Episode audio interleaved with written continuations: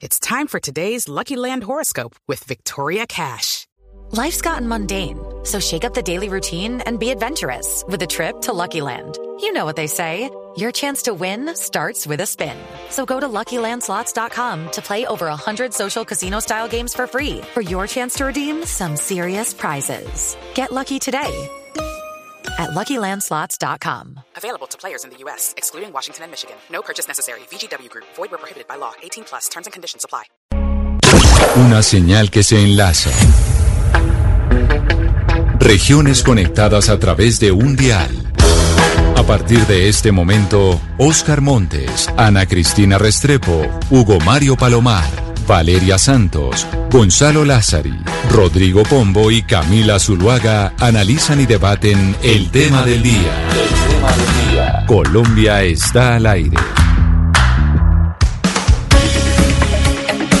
Son las 12 del día, 15 minutos, y hoy vamos a hablar de la Corte Constitucional, porque desde la semana pasada venimos hablando de la importancia de ese alto tribunal y cómo el Consejo de Estado ya tomó la decisión de eternar a dos hombres y a una mujer para que próximamente el Senado de la República escoja quién es el nuevo magistrado de la Corte Constitucional, que también fue noticia nuevamente por la renuncia de uno de los magistrados que había sido ternado por el expresidente Juan Manuel Santos, el magistrado Bernal, que tan solo duró tres años en, es, en su cargo y decidió renunciar porque pues recibió una oferta educativa para ser eh, profesor en los Estados Unidos. La Corte Constitucional se ha convertido pues en una institución que es decisiva del sistema político colombiano por cuenta de su diseño original en la Constitución del 91, pero también por las decisiones y las interpretaciones que la Corte ha hecho sobre sus funciones. En la Corte Constitucional se están tomando las decisiones más importantes del país y por eso nos parece pertinente e importante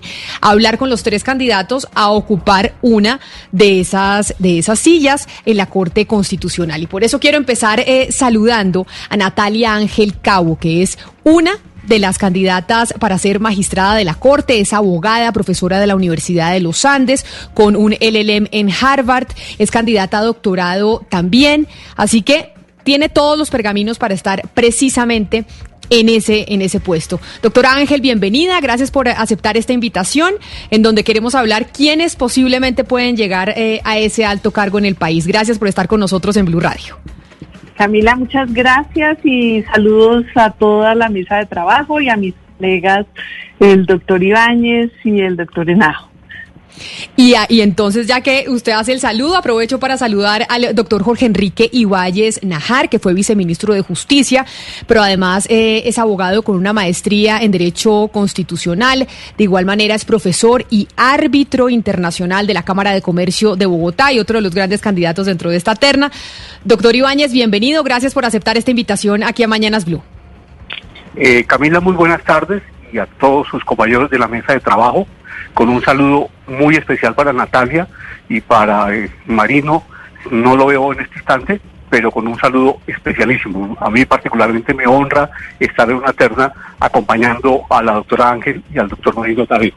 Le pido el favor, Camila, que tenga en cuenta que yo nunca he sido viceministro de Justicia. Me ofrecieron ese cargo en alguna oportunidad, lo rechacé y por supuesto jamás lo posicioné.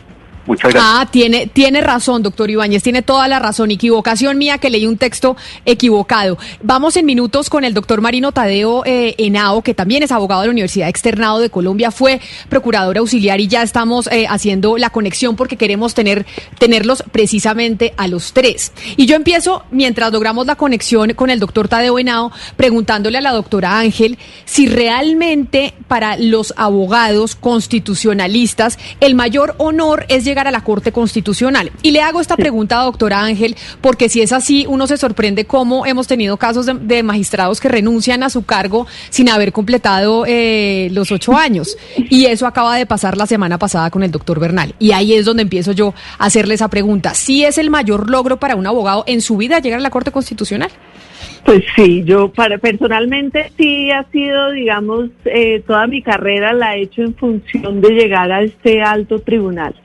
Creo que es un honor ser magistrado eh, de la Corte. Creo que para mí, por lo menos, es eh, eh, el logro más alto al que podría llegar como magistrada y obviamente pues un sueño desde el día que yo decidí ser constitucionalista, ese era el lugar donde quería estar. Eh, entonces, pues claramente sí es el mayor logro para un constitucionalista, creo yo. Y lo mismo para usted, doctor Ibáñez, porque usted también está muy curtido en, temas de derecho y por eso le pregunto exactamente lo mismo que le hago, eh, la pregunta que le hago a la doctora Ángel. ¿Para usted también es el mayor logro que podría llegar a tener llegar a la Corte Constitucional? Indudablemente una gran aspiración de todos los abogados cuando empezamos nuestra carrera es llegar algún día al máximo tribunal de justicia. En Colombia hay varios tribunales de justicia, el Tribunal de Casación, el Tribunal Supremo de lo Contencioso Administrativo y la Corte Constitucional, pero la Corte es hoy, a partir de la Constitución del 91, el Tribunal de Cierre Constitucional.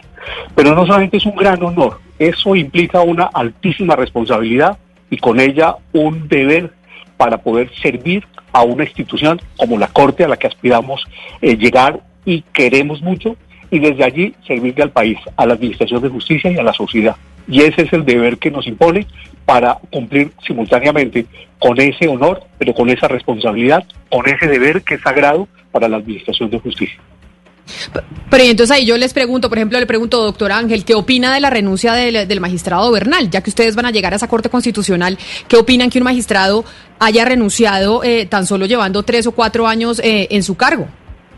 Pues yo no conozco las razones personales, eh, más allá de lo que se conoce de que se va como profesor. Eh, entonces, digamos, no podría estar eh, dando un juicio de valor sobre cuáles, qué, razones motivaron al magistrado Bernal a renunciar. yo puedo hablar de mí. Yo realmente quisiera llegar al alto tribunal y, y permanecer los ocho años eh, porque tengo un compromiso grande institucional y quiero mucho esa corporación. De, hecho, eh, parte de mi vida laboral la he construido alrededor de la Corte, eh, pero pues sería muy difícil señalar cuál fue la razón o, los motivos que llevaron al magistrado Bernal a renunciar. Él debe tener algunos motivos personales que le lleven a tomar una decisión tan difícil, porque no es una decisión sencilla renunciar a un tribunal eh, al cual uno aspiraba y, digamos hizo este proceso. De hecho, el proceso para ser elegido magistrado es un proceso pues arduo. En esas estamos ahora nosotros. Eh, yo, yo estuve ternada a la Corte Constitucional el mismo tiempo de la terna del magistrado Bernal y él hizo un proceso serísimo. Entonces, eh, entonces hay que, hay que saber cuáles son sus motivos y yo creo que habría que preguntarle a él.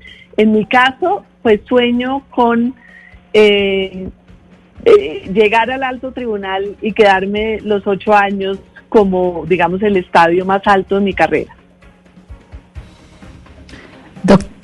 doctor eh, Ibáñez, creo que también usted podría responder la pregunta que le hizo Camila sobre qué piensa sobre la renuncia de, del doctor Bernal y si es normal que alguien renuncie a este cargo pues en tan poco tiempo. Bueno, muchas gracias. Pues no es la primera vez que renuncia un magistrado a la alta corte. Sigo yo porque es que Decía, no es la primera vez, eh, por ejemplo, lo hizo, aunque en un momento más tardío, el doctor Jorge Arango, que fue uno de los primeros en que no terminó el periodo en su época, posteriormente lo hizo el doctor Montealegre, después lo hizo el doctor Juan Carlos Senado y ahora lo ha hecho el doctor Bernal. Pero en todos los casos, las consideraciones han sido muy respetables por todos, muchas de ellas de carácter académico y otras de carácter profesional. Muy recientemente nos acordamos, por ejemplo, del caso del doctor Juan Carlos Senado, que justamente se retiró para dedicarse a la academia y especialmente asumir la rectoría de la Universidad Externado de Colombia. Y eh, pues son decisiones personales, de acuerdo con sus proyectos de vida, que respetamos. Y como decía la, la doctora Natalia Ángel, el compromiso que los demás han tenido, y en el caso particular de nosotros, si llegamos a la Corte, es poder servir prestar un servicio, por supuesto, y al mismo tiempo mantenernos durante los ocho años, que es el periodo que actualmente la Constitución prevé y la ley estatutaria de la Administración de Justicia prevé para um, mantenerse de cargo y cumplir la obligación que nos impone este sagrado oficio. Bueno, y yo creo que ya es importante meternos un poco de lleno en lo que le interesa pues a los colombianos y es en realidad la postura que tienen estos candidatos sobre pues muchos temas álgidos que podrían definir el futuro pues de los derechos de muchos ciudadanos. Por eso yo quiero eh, pues preguntarle a usted eh, doctor Ibáñez, eh, sobre una entrevista que usted le dio al tiempo cuando estuvo en campaña para la Corte Constitucional en el año 2000. Usted en esta entrevista dijo que de ser candidato iba a votar en contra de la despenalización de la dosis de, de la droga, a favor de la penalización del aborto y en contra de la posibilidad de que haya homosexuales en el ejército. Yo quiero saber si usted sigue con estas posturas conservadoras y si también si llega a la Corte Constitucional seguiría pensando de esta manera. Eh, varias cosas y muchas gracias por la pregunta. Eh, las respuestas que dimos en su oportunidad mm, a un formulario eh, escrito, no verbal, sin posibilidad de poder mm, contradecir y o explicar las posturas en esa época, correspondían a una posición que, conforme al ordenamiento jurídico vigente, podría uno adoptar. Sin embargo, vale la pena mencionar que ya la Corte Constitucional ha resuelto en varias sentencias de constitucionalidad que han hecho tránsito a cosa juzgada constitucional con efectos ergaobles muchas de esas situaciones. A manera de ejemplo, eh, la, despenalización del aborto en los términos y condiciones que señaló en la sentencia C-355 del año 2006 y sin perjuicio de, de ello en otros pronunciamientos. Y aquí hay un principio fundamental. Hay unos derechos, los derechos, mm, no obstante no ser absolutos, los derechos en todo caso que tienen unos núcleos esenciales definidos especialmente por la jurisprudencia, al hacerlo, pues simplemente se debe garantizar su efectividad en los términos que, entre otros, el Tribunal Constitucional señala, sin perjuicio de los elementos que los, la Corte Interamericana de Derechos Humanos también lo hace en el momento en que le corresponde.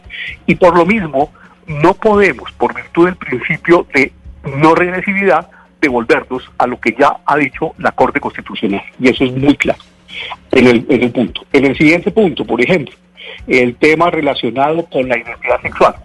Ya es hoy después de muchos años, casi 30 años de la Constitución, 20 años después de las circunstancias que me comenta, que ya hay un amplio desarrollo de jurisprudencial de lo que ha sido el, el derecho al libre desarrollo de la personalidad, que implica, entre otros, respetar el principio de la identidad sexual.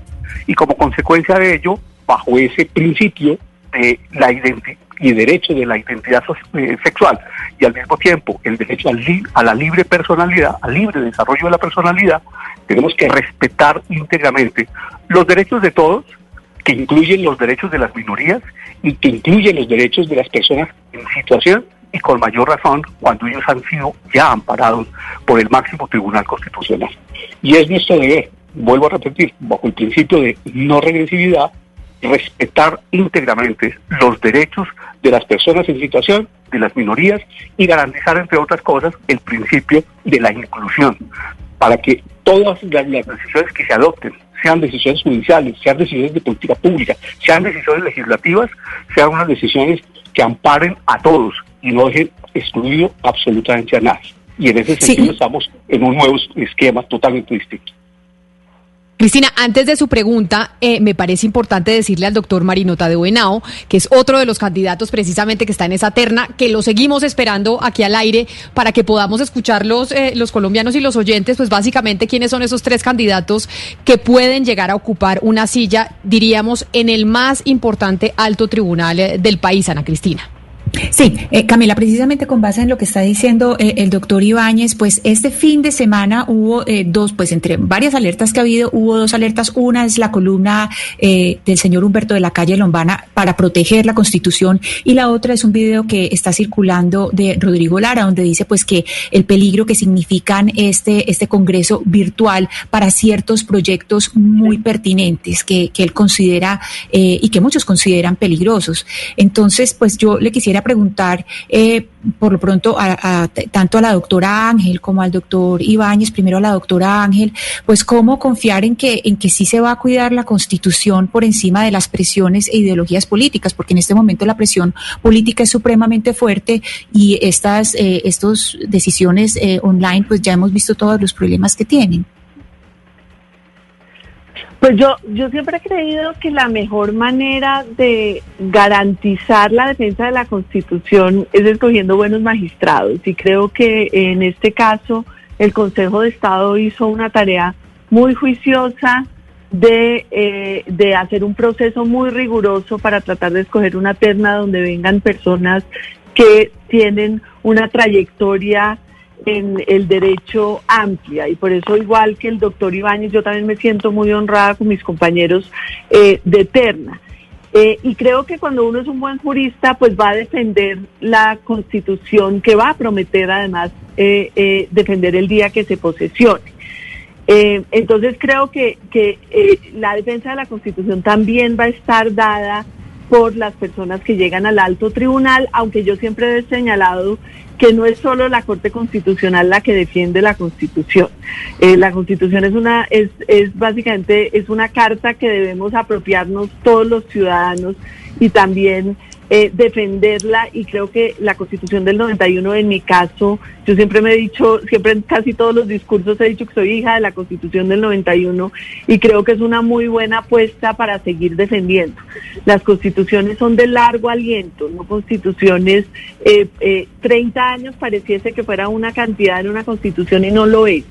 Eh, todavía hay muchas apuestas, la constitución todavía tiene muchas promesas incumplidas y creo que es no solo por parte de la Corte Constitucional, sino de los ciudadanos, también hacer respetar sus principios, sus derechos, sus valores eh, y apropiarnos todos de la defensa de la Carta, que es como se dice la Carta de Navegación de un país. Eh, y creo que sí es importante defenderla. y, y le sumo, y le sumo a la pregunta de, mi compañera Ana Cristina y para, para que responda el doctor Ibáñez. Doctor Ibáñez, cuando nosotros hablamos de la terna, cómo había quedado conformada por el Consejo de Estado, tuvimos una discusión aquí sobre la independencia que tienen los magistrados después de ser elegidos en el Congreso de la República por una serie de partidos políticos. Y básicamente, cómo termina siendo esa relación y cómo pueden responder o no los magistrados eh, si terminan siendo elegidos a los intereses de un partido político en particular. Porque entiendo, por ejemplo, que a usted lo apoyan los conservadores conservadores, a usted entiendo también que lo apoya el Centro Democrático, etcétera, etcétera. ¿Cómo se maneja esa independencia después cuando los magistrados llegan a la Corte? Que no vayan a depender de obedecer a los criterios ideológicos, morales, etcétera, etcétera, de aquellos congresistas que votaron por ustedes eh, para que salieran elegidos y llegaran a la Corte. Muchas gracias, Camila.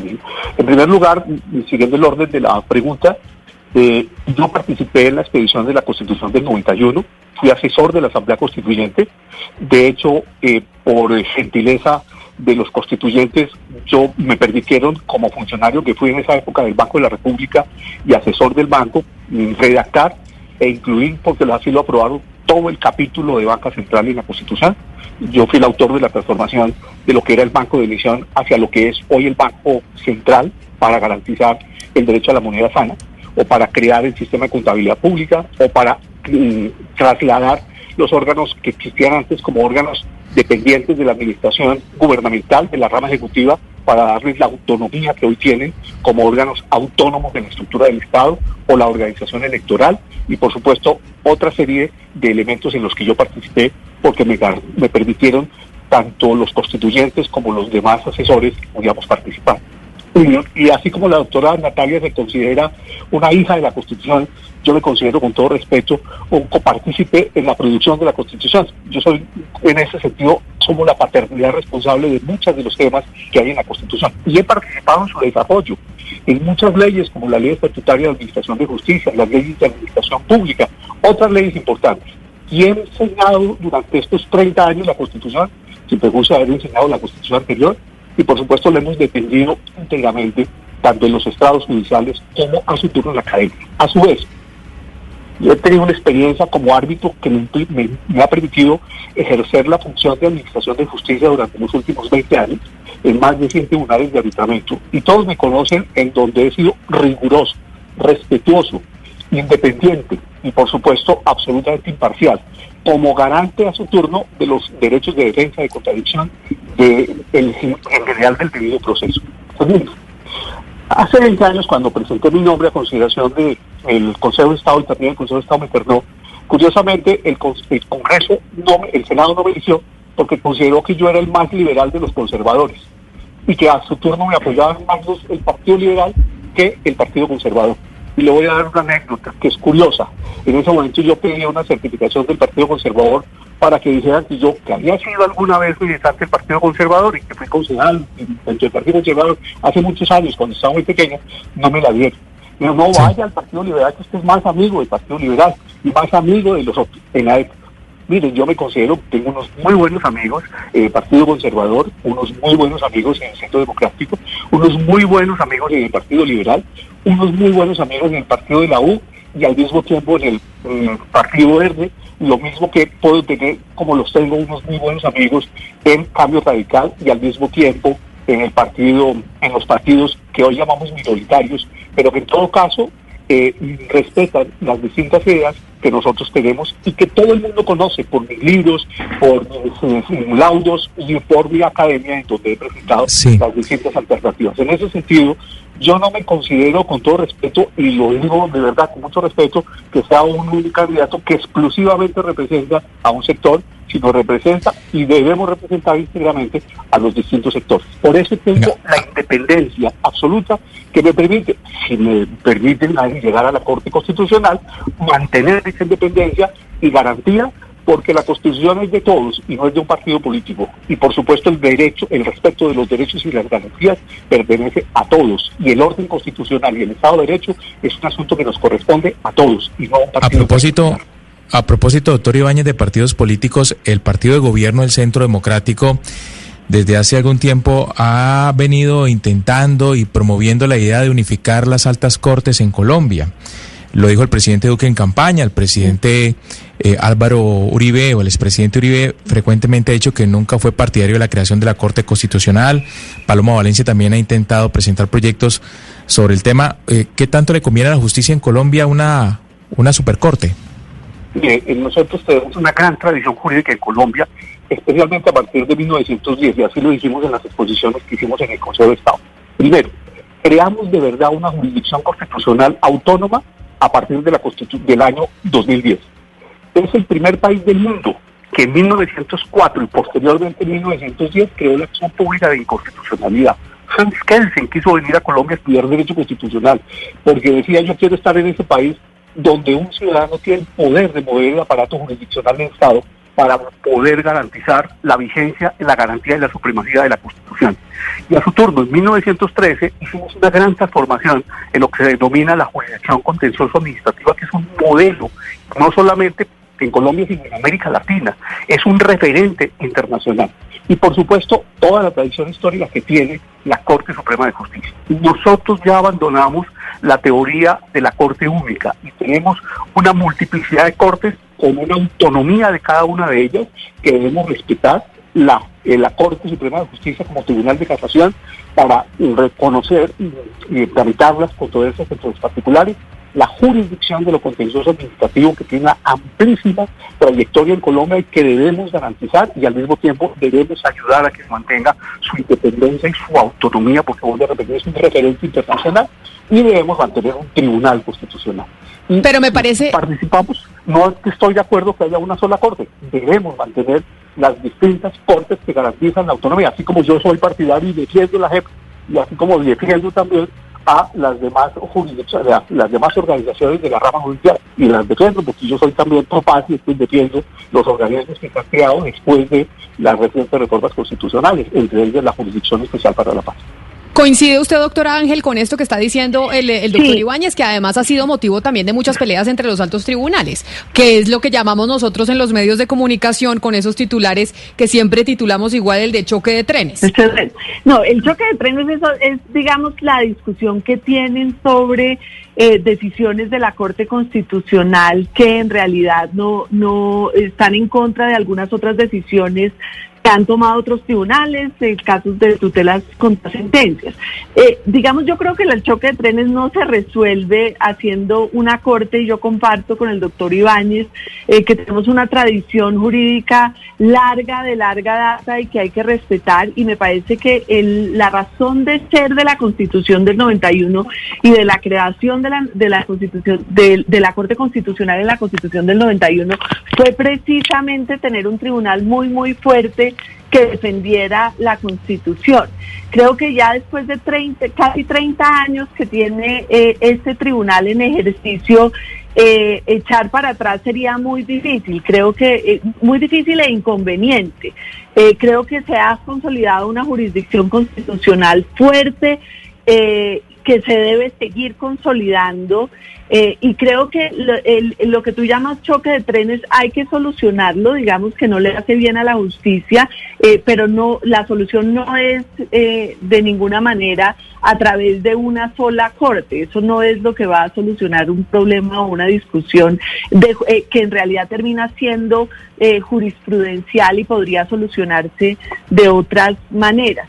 Eh, me parece que la Corte Constitucional hay que seguirla fortaleciendo, al igual que hay que seguir fortaleciendo a las distintas cortes y, a la institución judicial como un todo. Igual es una rama, es una sola rama judicial que puede tener distintas cortes y esas cortes tienen que estar fortalecidas. Eh, y digamos, no estaría de acuerdo con esa propuesta.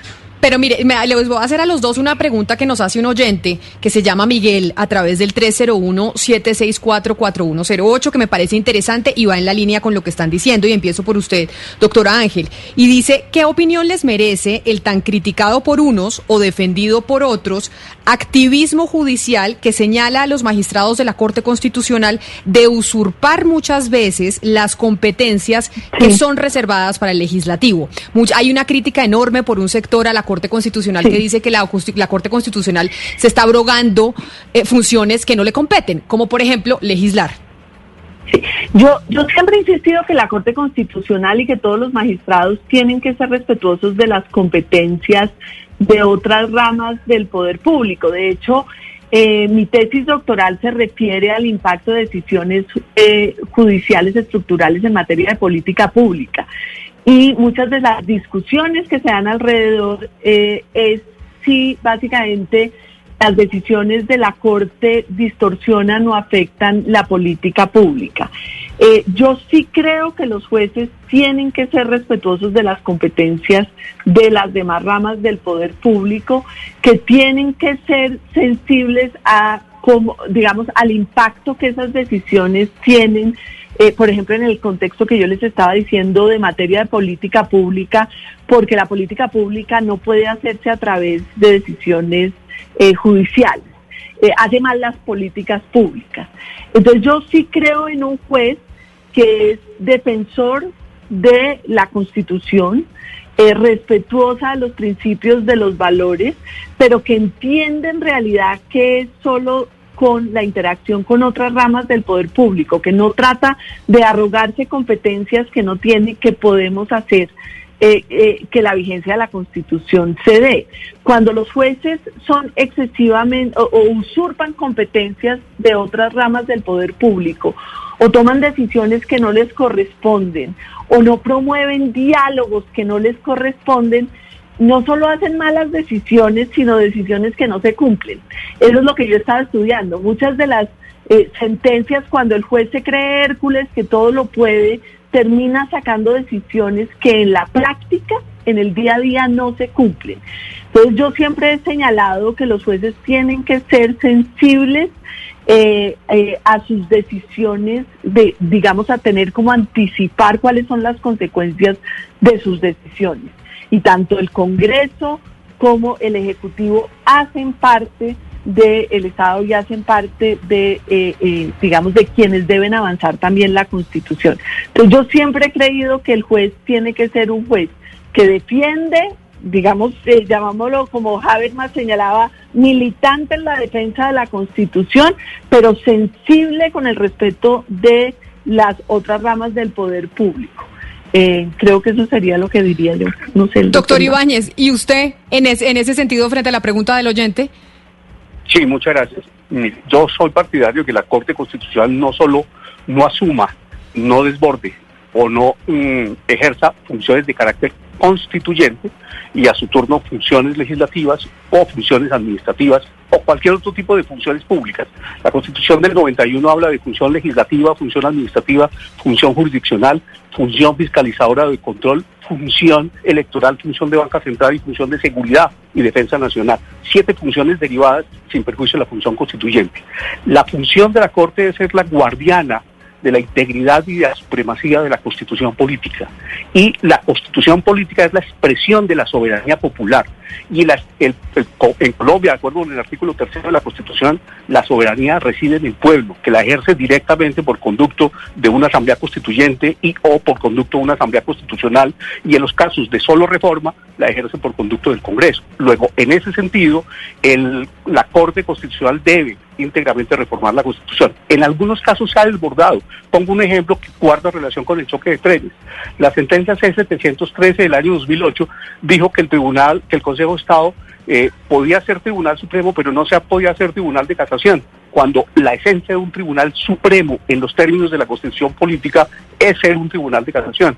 Y con esa sentencia pues le quitó la posibilidad al Consejo de Estado de poder ejercer las funciones que la Constitución le atribuye. Segundo, sí, también hay que distinguir, claro está, que el desarrollo de la Constitución le corresponde a la ley, pero hay momentos, y en eso estoy de acuerdo, hay momentos en que una omisión legislativa o la falta de oportunidad para desarrollar la Constitución frente a violaciones de los derechos en unos casos particulares, pues obliga que frente a la omisión, en el entretanto, la Corte Constitucional por lo menos de unos parámetros. Pongo un ejemplo. En el caso de la habeas data, el país se demoró muchísimos años en expedir las leyes de habeas data y todos los días se violaban los derechos de habeas data. Le correspondió a la Corte Constitucional decir en un momento dado, mientras se expiden esas leyes, aquí hay unos parámetros conforme a los cuales se debe garantizar íntegramente los, el derecho de habeas data. Pero, y en ese sentido habrá eh, que respetar. Doctor, doctor, Ibáñez y doctor Ángel, siguiendo en la línea eh, que había sido planteada por el oyente y que Camila le, le, planteó la pregunta, eh, las críticas también tienen que ver no solamente con que en algunas oportunidades la Corte Constitucional colegisla, sino que también cogobierna. Y, es decir, se mete en el terreno del Ejecutivo. Y a propósito de esto, en alguna oportunidad le escuché una, en una entrevista al magistrado, el doctor Augusto Ibáñez, eh, desaparecido el doctor Ibáñez, cuando estaba en la Corte, en la Corte Suprema, y hablaba de la era de los jueces. Y de alguna manera decía que ya había llegado la hora de que los, de que los jueces gobernaran también. Y, entiendo que esa frase caló, hizo, hizo carrera en algún sector de la rama judicial. ¿Cuál es la opinión de ustedes en el sentido de que efectivamente se requiere unos jueces mucho más comprometidos con la suerte, no solamente de las decisiones judiciales, sino del país, en muchos casos, que, debe que deben cogobernar? Yo, yo quisiera decir algo que es que quizá muchas veces las narrativas hacen que, que se distorsionen ciertas cosas. Eh, yo creo que hay que entender que en estos contextos la Constitución del 91 pues amplió por lo menos en el caso de la Corte Constitucional, la acción de tutela hizo que el, judicial se involucrara en muchos más temas. Eh, nosotros tenemos unas acciones públicas que hacen que el ciudadano acuda a los jueces para tomar decisiones sobre una diversidad de temas que eso no sucedía en la constitución del 86. Entonces yo sí creo que uno tiene que entender también en la constitución del 91 eh, que sí le dio una mayor cercanía a los ciudadanos, a los jueces y por eso, digamos, en temas constitucionales nosotros vamos a encontrar una mayor relevancia de lo que algunos académicos llaman la constitucionalización de la vida social. Eh, temas que antes simplemente no estaban. Eh, competencias del juez constitucional que simplemente antes no estaban. Entonces, eh, no es, el mismo diseño constitucional hace que no sea sorprendente una mayor fortaleza y una mayor relevancia de los jueces en muchos otros temas que antes no estaban. Eh, sin embargo, vuelvo, insisto yo, en la necesidad del balance entre el rol del juez y las distintas ramas del poder público. Por ejemplo, una de las grandes preocupaciones que tienen muchos es en materia económica. Hay unas discusiones constitucionales muy fuertes sobre si el juez debe intervenir o no en materia económica o en materia de política pública, porque como les digo, eh, eh, son de competencia del Ejecutivo. Entonces, cuando el juez toma decisiones económicas, podría eh, señalarse que entonces está interviniendo en las esferas de otras ramas del poder público. Yo siempre he tenido una respuesta a esa pregunta eh, eh, que tiene que ver con el balance de funciones entre eh, las distintas ramas y es que es una muy mala pregunta. Uno no puede preguntar si el juez debe intervenir en la economía porque el diseño económico le corresponde en principio al Congreso o al Ejecutivo, porque el diseño constitucional va a hacer que el juez constitucional a través de acciones públicas de inconstitucionalidad o a través de acciones de tutela pues termine involucrándose en temas económicos. La pregunta relevante, y yo creo que para todos los temas, no es si va a intervenir en la economía, sino cuál es la mejor manera de su intervención.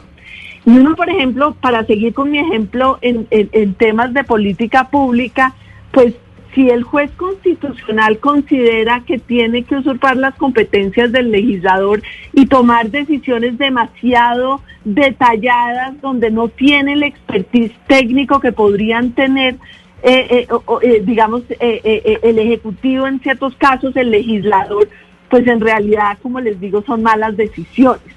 Pero el juez no quiere decir que no tenga ningún rol el juez puede, por ejemplo, hoy en día está, eh, eh, digamos, desde el término es, eh, se usa lo que se llama justicia dialógica, pero en realidad es tratar de promover un diálogo entre entidades públicas.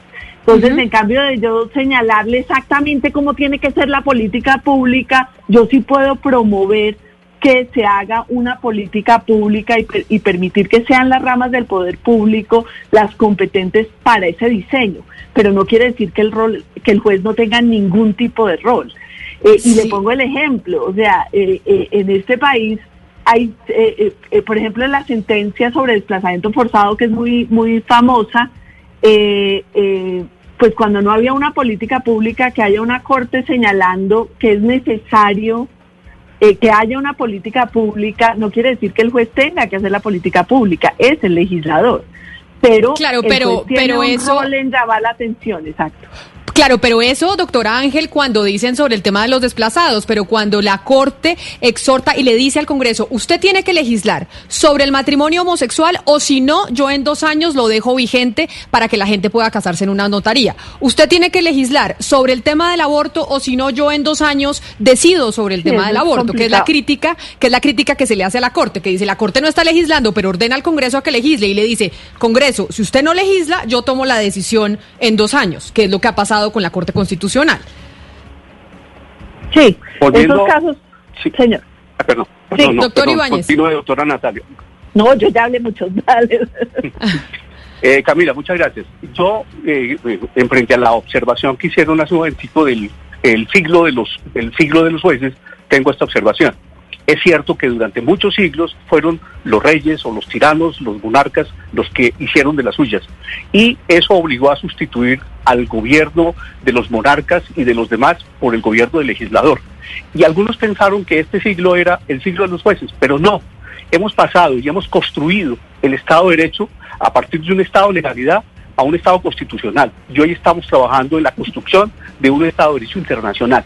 Todas las personas incluyendo los jueces, a las altas cortes y a los demás, deben estar sometidos íntegramente a la Constitución, a los tratados internacionales, a la Constitución y a las leyes.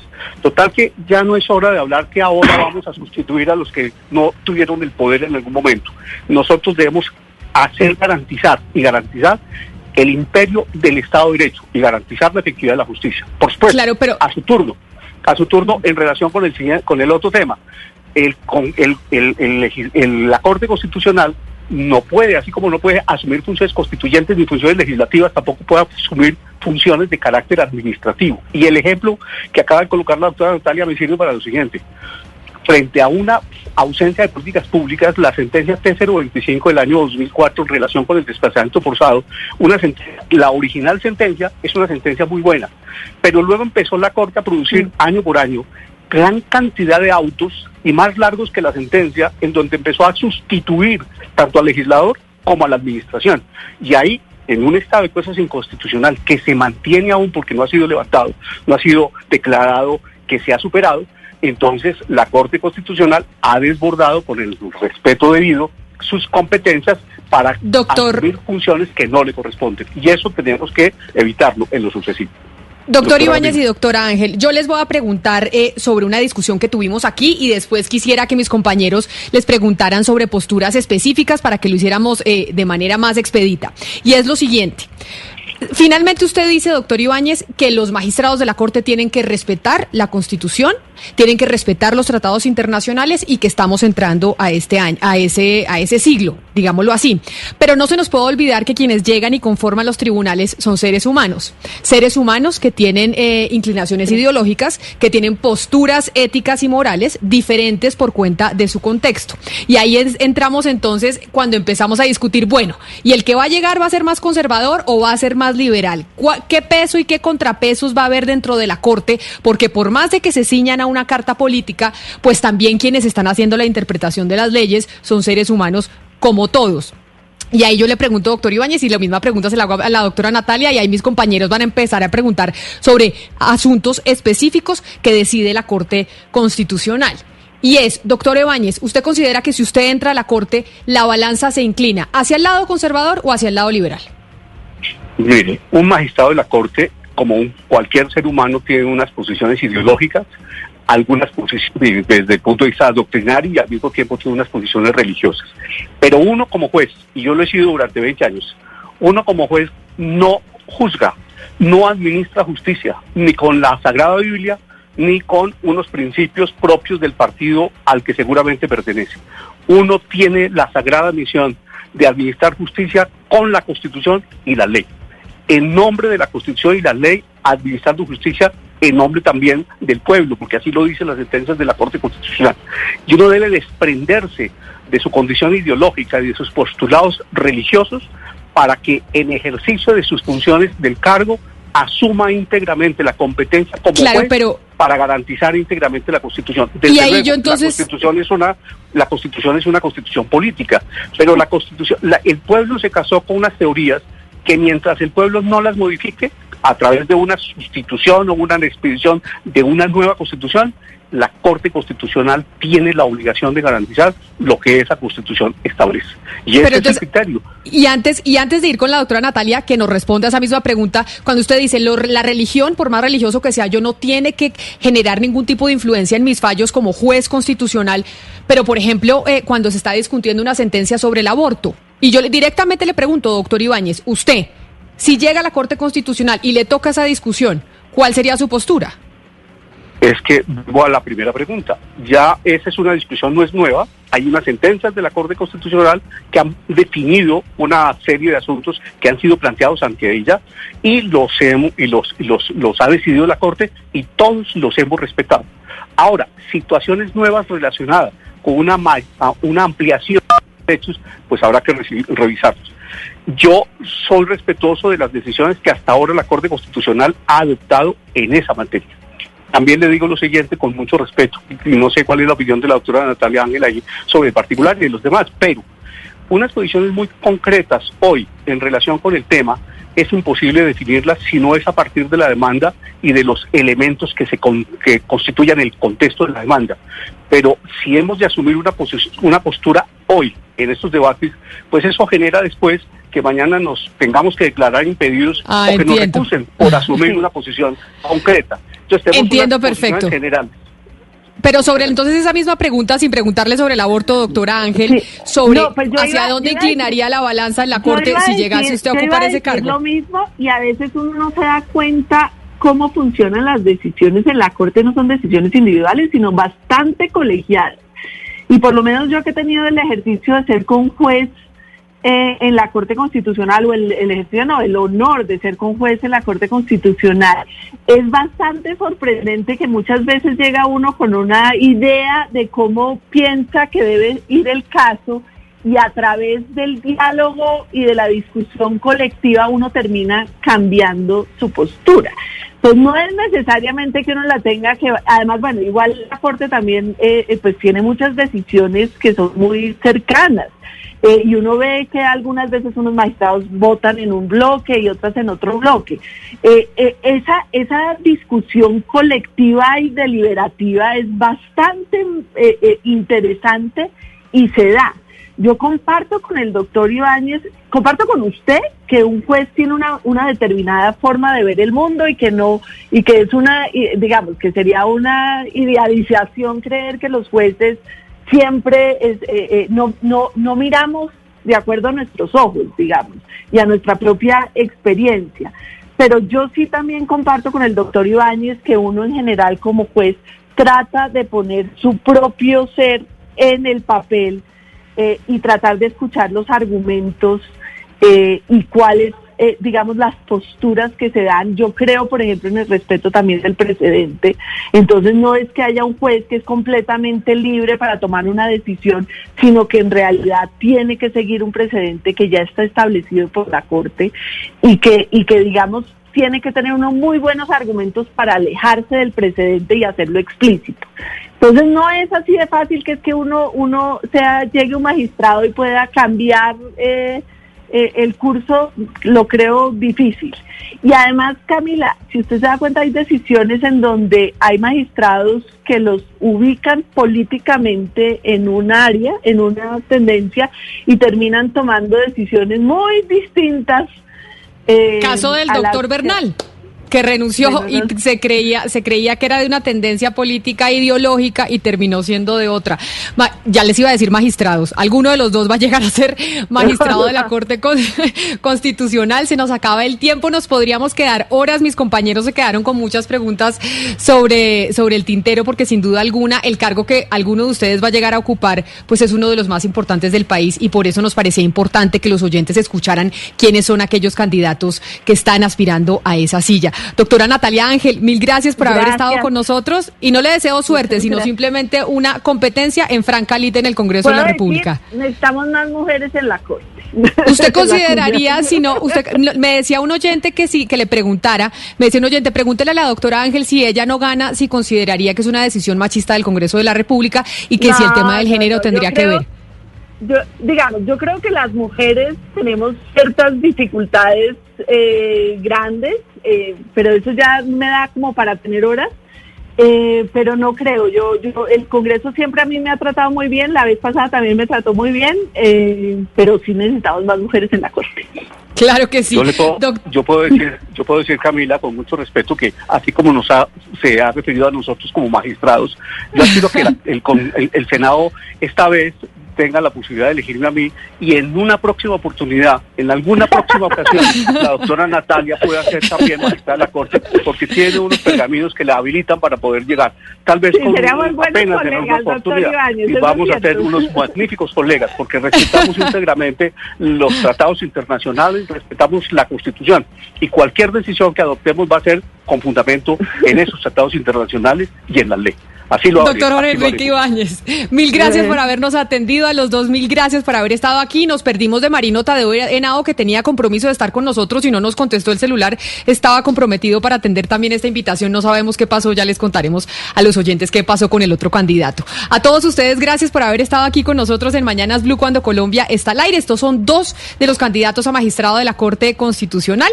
Ya saben, nos encontramos nuevamente mañana a las diez y media de la mañana y quédense con nuestros compañeros de Meridiano Que llegan con muchas noticias de Colombia y del mundo.